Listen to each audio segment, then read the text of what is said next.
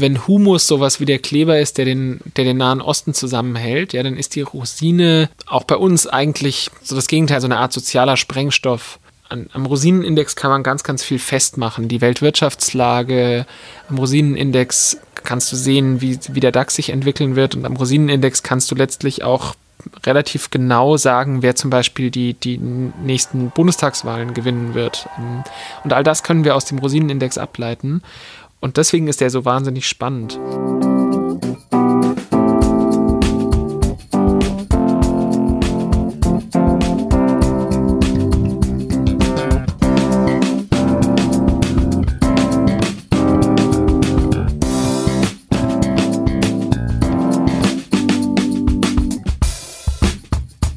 Ich glaube, es gibt bei unserem Produkt total unterschiedliche Gründe, warum, warum es bestellt wird. Der der eine will vielleicht einfach nur frühstücken und sagt, ich weiß, die verwenden richtig leckere Zutaten, das ist alles Bio so, da kann ich nicht viel falsch machen. Dann gibt's die, die sagen, es ist mir total wichtig, dass ich es bis auf die letzte Rosine selbst zusammengestellt habe. Und dann gibt's diejenigen, die vielleicht spezielle Diät- oder Ernährungsanforderungen haben oder die einfach nur mal wieder ein richtig leckeres Schokomüsli mixen wollen. Und das ist natürlich das Coole an unserem Produkt ist, dass wir vielen verschiedenen Menschen irgendwie viele Gründe bieten, ähm, unser, unser Produkt zu bestellen.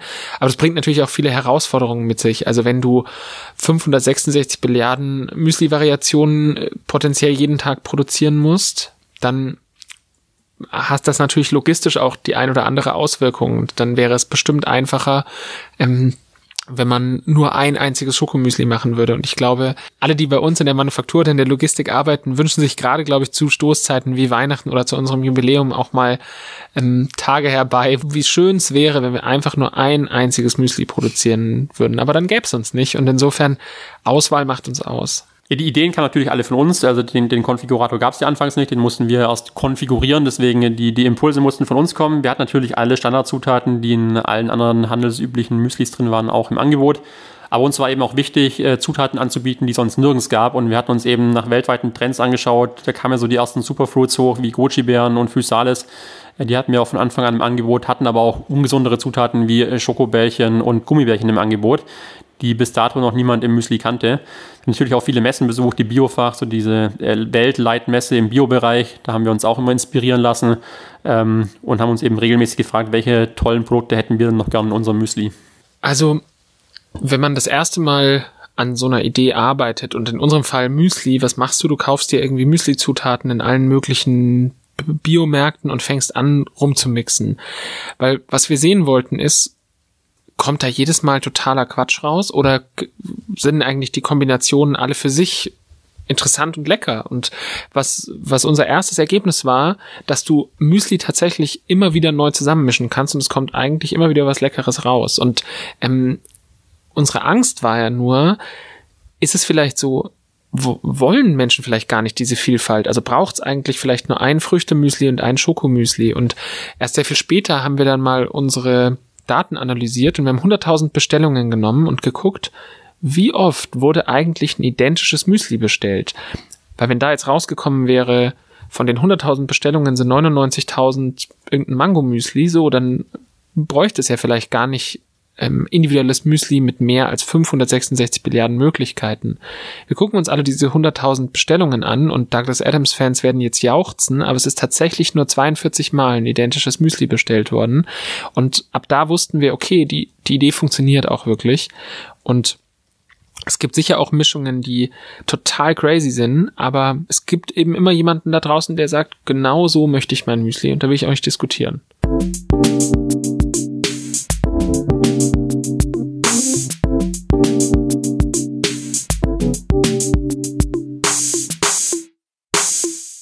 Gretchenfrage beim Müsli lautet ja eigentlich Rosinen ja oder nein. Und das, das ist eine Frage, die viele wahrscheinlich auch nachts wach hält und auch, auch uns. Und wir haben uns mal so ein bisschen angeguckt, wie verteilen sich eigentlich Rosinen im Müsli. Und wir haben dafür eine Kennzahl, die ist das, der sogenannte Rosinenindex. Und der Rosinenindex, der zeigt eben, wie beliebt sind Rosinen. Und zum Beispiel stellen wir fest, dass über 60 Prozent der Frauen mögen Rosinen, aber unter 40 Prozent der Männer mögen Rosinen. Das heißt, Frauen sind wesentlich rosinenaffiner, als es Männer sind.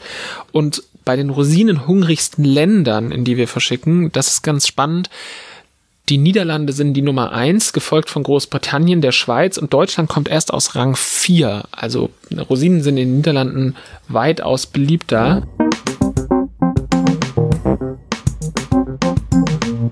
Die Rosine ist ja wahrscheinlich einfach die berühmteste Müsli-Zutat. Ja, die die Rosine ist so der Humphrey Bogart der Müsli-Szene. Ja, jeder, die war schon immer da und und jeder kennt sie und auch Casablanca kann man heute immer noch angucken und deswegen hat auch die Rosine immer noch ihren Platz in der Müslischale verdient und das ähnlich geht's auch der Haferflocke. Also es ist bei weitem nicht so, dass mm, die Haferflocke nicht ins Müsli gemixt wird, sondern ist auch eine unserer beliebtesten Zutaten.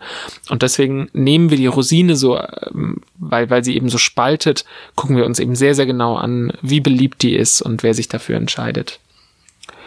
Beim Hafer ist es so, Tatsächlich werden in Deutschland pro Jahr über 750.000 Tonnen Hafer geerntet. Also das ist immer noch eins der beliebtesten Getreide.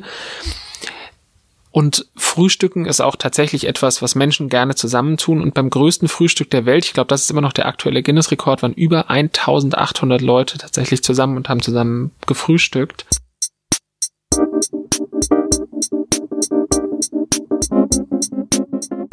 die ersten Testversuche waren so super rudimentär, ja, wirklich erstmal überhaupt so einen Überblick verschafft, was gibt's überhaupt an potenziellen Müsli-Zutaten, ähm, ist Gummibärchen eine gute Idee, ja oder nein, was ist eigentlich eine Goji-Beere, öh, krass, gibt's Haferflocken eigentlich in mehreren Ausführungen? Und so haben wir tatsächlich bald wahnsinnig viel gelernt und dann uns immer weiter reingefuchst. Und Philipp, ähm, der kümmert sich von uns dreien um den Einkauf und das macht er auch heute noch und hat wirklich einen super Überblick, was gibt es weltweit auf dem Markt für potenzielle Müsli-Zutaten, was sind coole Innovationen und für jedes neue Produkt muss er ja zusammen mit, mit Tanja, die bei ihm im Einkaufsteam arbeitet, auch immer die verrücktesten Dinge organisieren.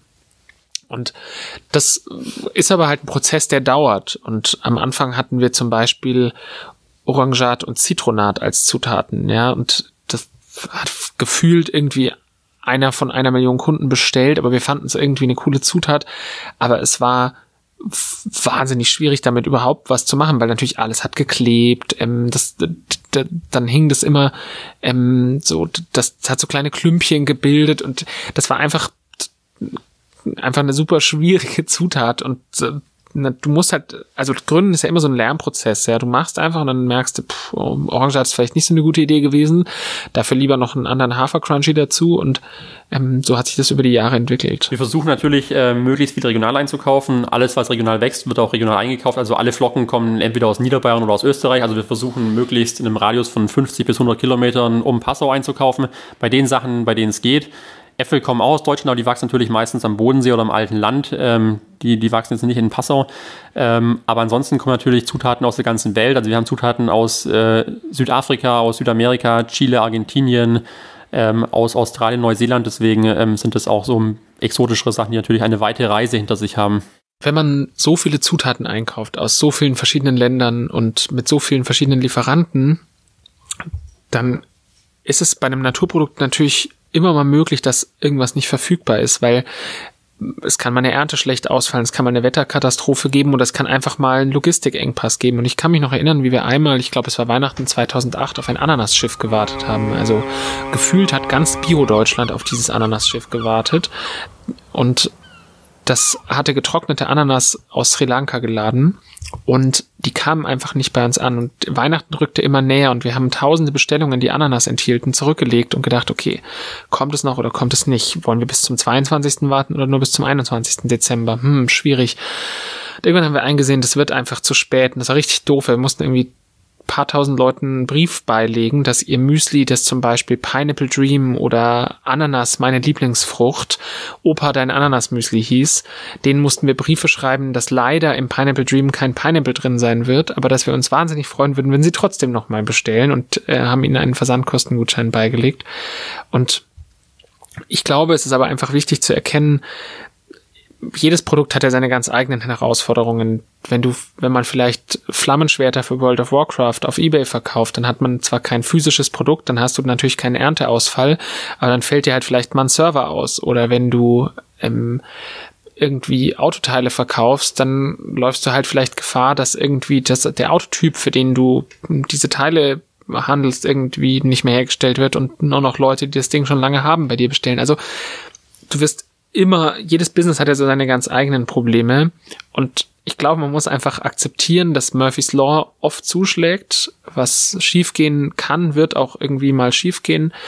Aber aus diesen Fehlern zu lernen oder sogar darin irgendwie Humor zu erkennen und zu sagen, ich lerne daraus, wie ich mit Fehlern umgehe. Ich glaube, das ist wichtig, dass Gründer das hinbekommen. Und ich bewundere dafür auch unser Team total, weil alle, die, ob sie jeden Tag bei uns arbeiten oder ob sie viele Jahre schon bei uns arbeiten, ich glaube, was die alle mitbringen, ist eine super hohe Bereitschaft anzuerkennen, dass Fehler einfach dazugehören und dass man Fehler machen muss, um besser zu werden. Und ein Kind lernt auch nur laufen, indem es irgendwie ein paar tausend Mal hinfällt, ähm, bis es dann plötzlich die, die ersten eigenen Schritte gehen kann. Und mit einem Startup ist es nicht anders. Du musst immer, immer wieder hinfallen. Es gibt ganz, ganz wenige Geschichten, die vom ersten Tag an perfekt smooth durchlaufen und über Jahre hinweg kein einziges Problem machen.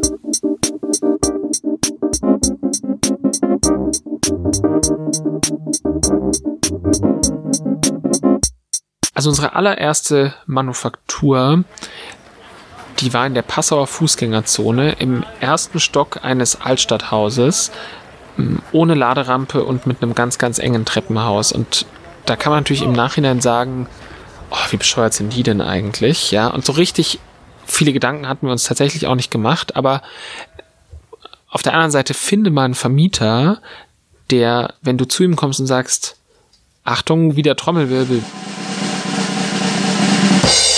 wir machen Müsli und das wollen wir individuell bei Ihnen zusammenmischen und das werden wir übers Internet verkaufen. Wir haben überhaupt keine Erfahrung damit. Wir sind nämlich bis gerade noch Studenten gewesen, der dann sagt, cool, klingt nach einer richtig guten Idee, das vermiete ich nicht an der Anwaltskanzlei, den Raum gebe ich euch. Und wir haben zum Beispiel in München mal rumgefragt, weil wir dachten, ach, vielleicht müssen wir auch in eine Großstadt gehen und nur Absagen bekommen. Und in Passau haben wir da gab es äh, lange Zeit ein Schuhgeschäft, das es heute nicht mehr gibt, das Schuhhaus Olzinger. Und der Herr Olzinger hat uns den Raum über seinem Geschäft vermietet. Der war so 40 Quadratmeter groß und äh, der ähm, hatte so eine super, super einnehmende, freundliche Art und hat sich diese Idee angehört und hat dann gesagt, ja, das klingt ja verrückt, ja, das, äh, ja, macht's das halt, gell? Und hat uns hat uns da dieses Vertrauen geschenkt. Und dann haben wir angefangen, diesen Raum einzurichten. Und wir wussten, okay, wenn du Lebensmittel machen willst, du kannst es nicht zu Hause machen, weil es muss irgendwie immer gewährleistet sein, dass jemand das Ganze kontrollieren kann. Deswegen brauchen wir eine eigene Manufaktur. Alles klar. Wie geht's jetzt weiter? Was brauchen wir da für, für Dinge? Und dann haben wir im Ordnungsamt angerufen und gesagt, hallo, ähm, wir würden gerne Müsli produzieren im ersten Stock hier in der Fußgängerzone. Können Sie mal vorbeikommen und uns beraten?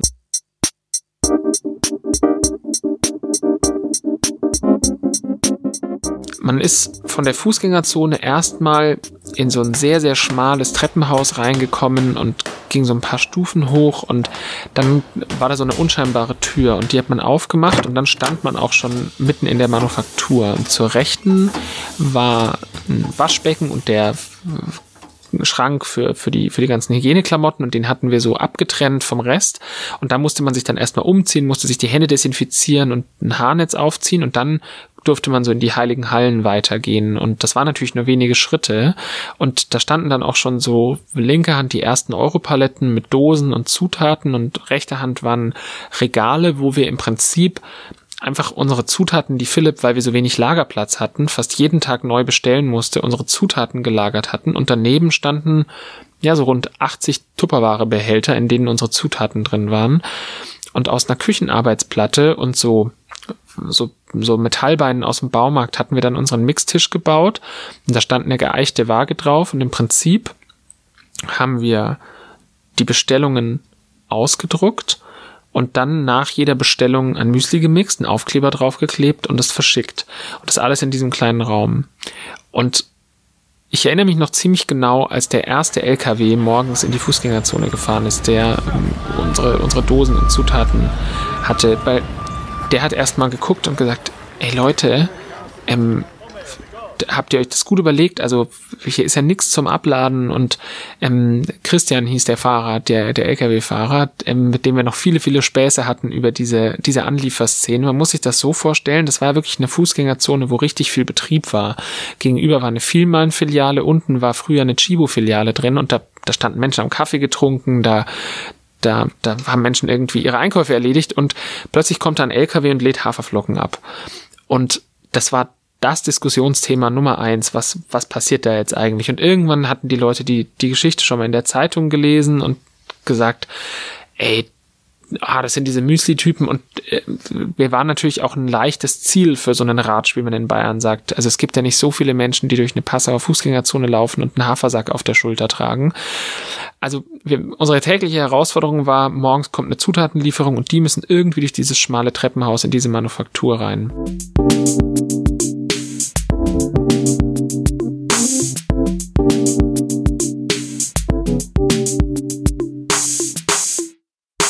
Relativ früh am Anfang haben wir unsere Nachbarn aus diesem Haus kennengelernt. Und das war ein Ehepaar, die für einen Forschungsaufenthalt aus Japan nach Passau gekommen waren. Professor Kuroda. Und Professor Kuroda hatte ein äh, Forschungsgebiet, das ich nur wiedergeben aber kann, aber nicht wirklich verstehe. Und zwar hat er untersucht, wie aus intransitiven Verben durch Prägfigierung Formen wie anlächeln oder zulächeln abgeleitet werden, die ein Akkusativ- oder Dativobjekt regieren.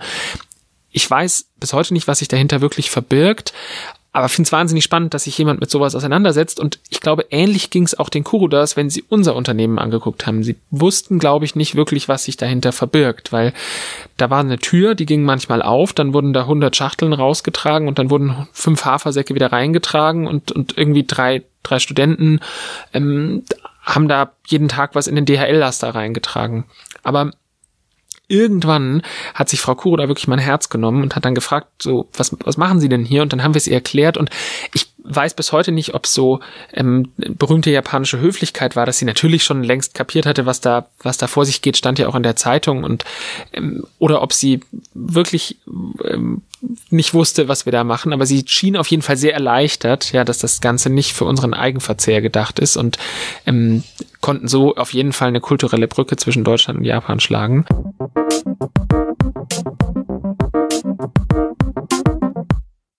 Wir hatten ja zum Beispiel keinen Platz, um die Pakete dort ähm, auf dem Gang zu lagern. Also es war ein normales Wohnhaus und auch so Brandschutz und so kannst du ja nicht einfach den Gang zubauen.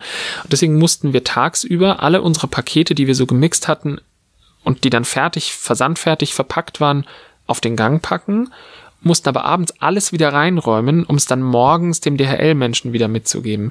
Also was wir da Dinge diese Treppen hoch und runter getragen haben, das war schon verrückt.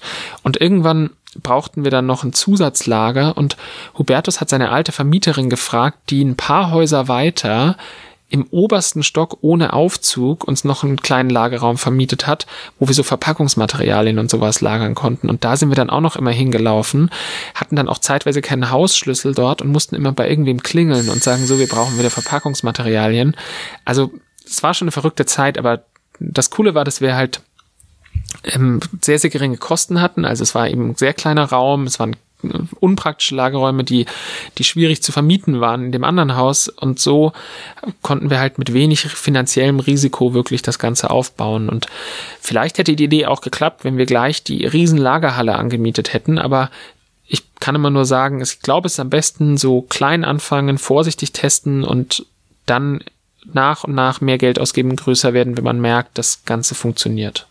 Hubertus und Philipp sind zu mir gezogen an dem Tag, als sie live gegangen sind. Jan Ulrich Schulze, damaliger Mitbewohner von Hubertus und Philipp in ihrer Passauer Studenten-WG. Von daher war es eigentlich nicht so eine klassische Hi, ähm, neue Mitbewohner Begrüßungszeremonie, sondern sie sind reingekommen. Das ging alles wahnsinnig schnell und äh, war auch wahnsinnig ähm, unkoordiniert, weil einfach dann teilweise wirklich äh, einzelne Taschen hochgetragen wurden, ähm, alles in die, in die Transporter geschmissen und dann nur rein, um äh, möglichst schnell die Seite online zu kriegen. Ähm, was mich am Anfang direkt fasziniert hat, war der Drive, mit dem die drei Jungs gearbeitet haben, und zwar Tag und Nacht. Also das war wirklich beeindruckend. Die hatten wirklich dieses, dieses, dieses ähm, ja, diesen, diesen Drive, die Motivation und äh, auch die Dynamik, ähm, dieses Ding voranzutreiben. Und ich glaube, das war die, die wichtigste Triebfeder am Anfang, weil sie so überzeugt waren von ihrer Idee. Und das hat mich wirklich nachhaltig beeindruckt, weil sie Tag und Nacht dabei waren. Es gab eigentlich kein anderes Thema mehr. Das, das Gehirn von meinem Müsli war in der Wohnung von Philipp und Hubertus.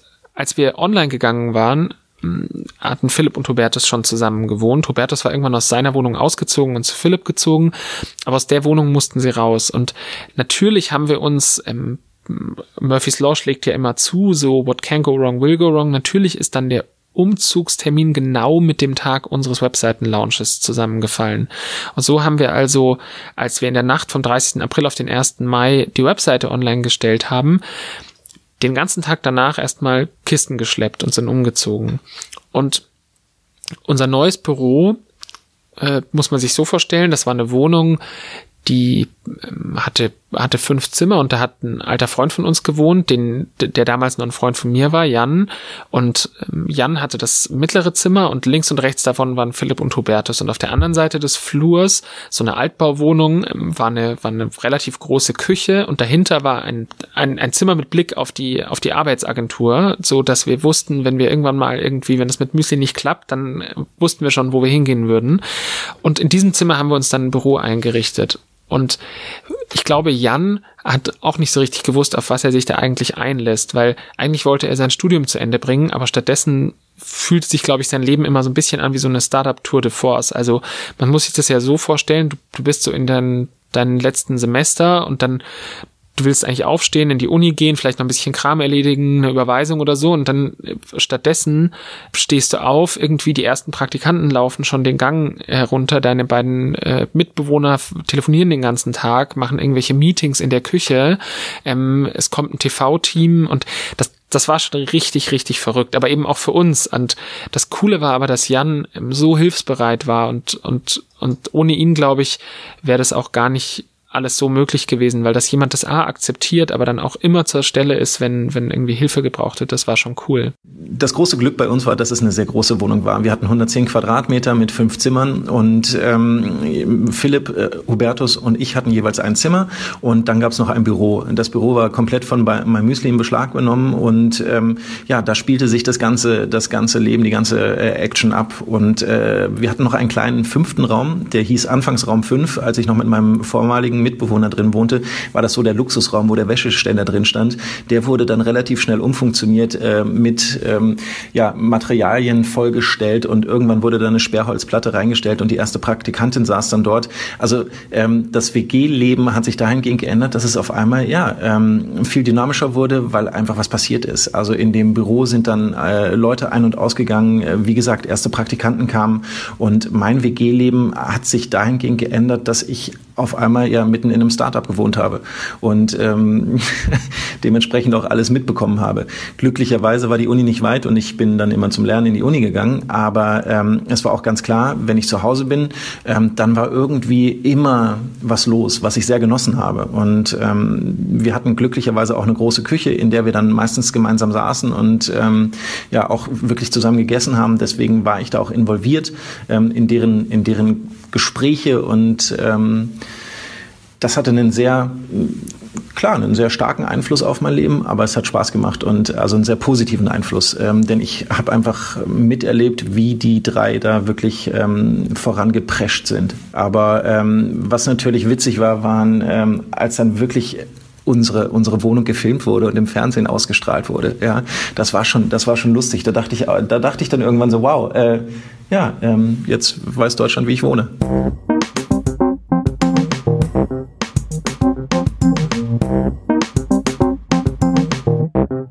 Ein Arbeitstag muss man sich so vorstellen, damals, und Philipp ist als erster aufgestanden, der ist ein absoluter Frühaufsteher und der saß meistens so um halb sieben irgendwie am Schreibtisch und Philipp ähm, hatte dann also sich schon mit, mit Sachen auseinandergesetzt, für die er ein bisschen Ruhe gebraucht hat, Zahlen zum Beispiel. Und irgendwann so gegen acht, halb neun, ich habe um die Ecke gewohnt, sind dann Hubertus und ich reingetrottet.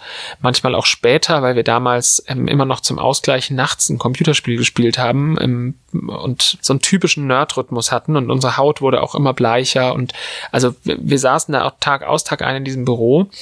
Und dann kamen auch schon, die hatten wir dann so nach ein paar Monaten die ersten Praktikanten und ähm, die ersten Studenten, die uns so geholfen haben, zum Beispiel beim Kundensupport.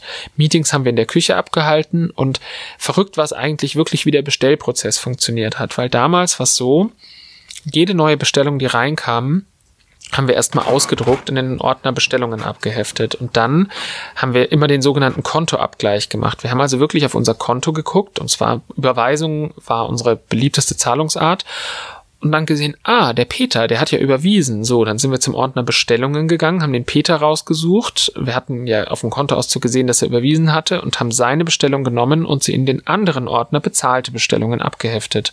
Und aus diesem Ordner bezahlte Bestellungen hat Hubertus dann die Mixaufträge generiert. Also zum Beispiel die Etiketten, die man eben drucken musste. Und das haben wir dann alles genommen. Unsere Etiketten kamen aus so einem handelsüblichen Laserdrucker auf so Achteretikettenbögen und jeder, der schon mal versucht hat, zu Hause zum Beispiel einen Briefumschlag zu bedrucken oder so Etiketten für Leitsordner oder so zu bedrucken, weiß, das kann eigentlich gar nicht funktionieren. Ich, es, es ist so, dass, also vielleicht bin ich auch nur zu doof, aber mindestens zwei Etiketten von so einem Achterbogen sind ja immer irgendwie verschoben. Und bei uns war es aber so, wir hatten ja nicht Zeit, jedes Mal zu konfigurieren, also haben wir dann einen Kugelschreiber genommen und dann immer noch ergänzt und gesagt, liebe Saskia, deine Erdbeeren wurden leider abgeschnitten, aber sie sind auch in diesem Müsli drin. Oder hat hingeschrieben, Tom, tut uns leid, dass vom Geburtstagsmüsli nur Geburtstagsmüs übrig ist, aber wir hoffen, das Geschenk kommt trotzdem gut an. Und mit diesem Stapel, mit diesen Etiketten sind wir dann rüber in die Manufaktur gegangen und haben angefangen zu mixen. Das Coole war aber, dass sich die Kunden total gefreut haben darüber, dass wir ihnen so persönliche Grußbotschaften geschrieben haben. Und ähm, wir haben dann auch angefangen, jedes Müsli, ich glaube, es war eine Idee von Hubertus, persönlich zu unterschreiben, sodass man immer sehen konnte, wer hat dieses Müsli auch gemixt. Damals wurde uns schon klar, eine unserer größten IT-Herausforderungen wird auf jeden Fall sein, dass diese Karten nicht vermixt werden. Ja, dass Opa nicht plötzlich eine Grußkarte bekommt mit äh, vielen Dank für die letzte Nacht, ein Hoppel. Aber mir ist kein Fall bekannt, wo wir diese Grußkarten vertauscht hätten und Mittlerweile haben wir es auch so gemacht, damit ähm, das nicht passieren kann, dass man diese Grußtexte jetzt direkt auf das Müsli-Etikett schreibt, ja, so dass gewährleistet ist, dass ähm, Barbarossa auch wirklich das Hoppelmüsli bekommt und andersrum und nicht Steffis Opa.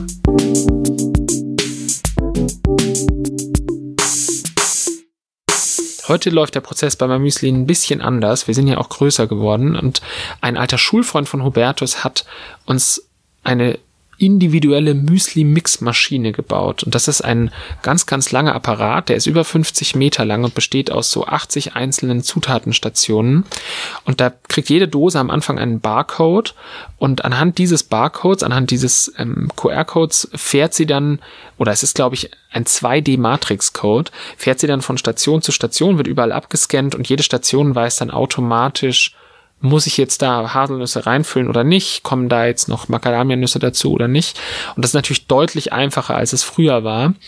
Aber das hatte schon auch seinen Charme, weil wir brauchten eben keine teure IT-Infrastruktur, sondern konnten mit insgesamt einem Startkapital von 3500 Euro unser komplettes Business hochziehen.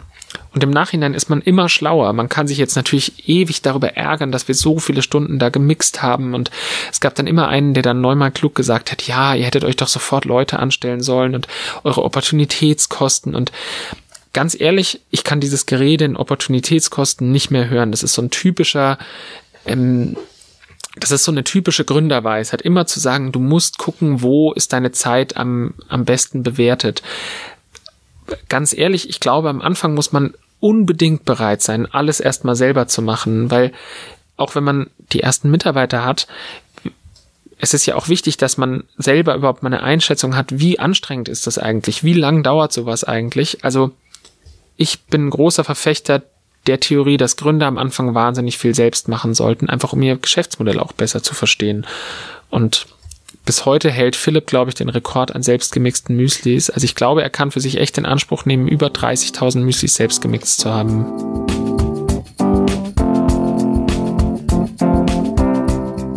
In der nächsten Folge geht es um Wachstum.